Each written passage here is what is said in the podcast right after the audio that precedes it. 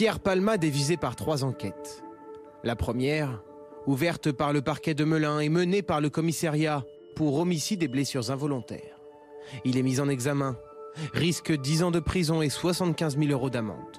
La deuxième porte sur une infraction à la législation des stupéfiants, menée cette fois par les gendarmes. L'acteur était positif à la cocaïne au moment de l'accident. Il risque là aussi 10 ans de prison. La troisième a été ouverte ce week-end par le parquet de Paris pour détention d'images pédopornographiques. Une enquête menée par la brigade des mineurs.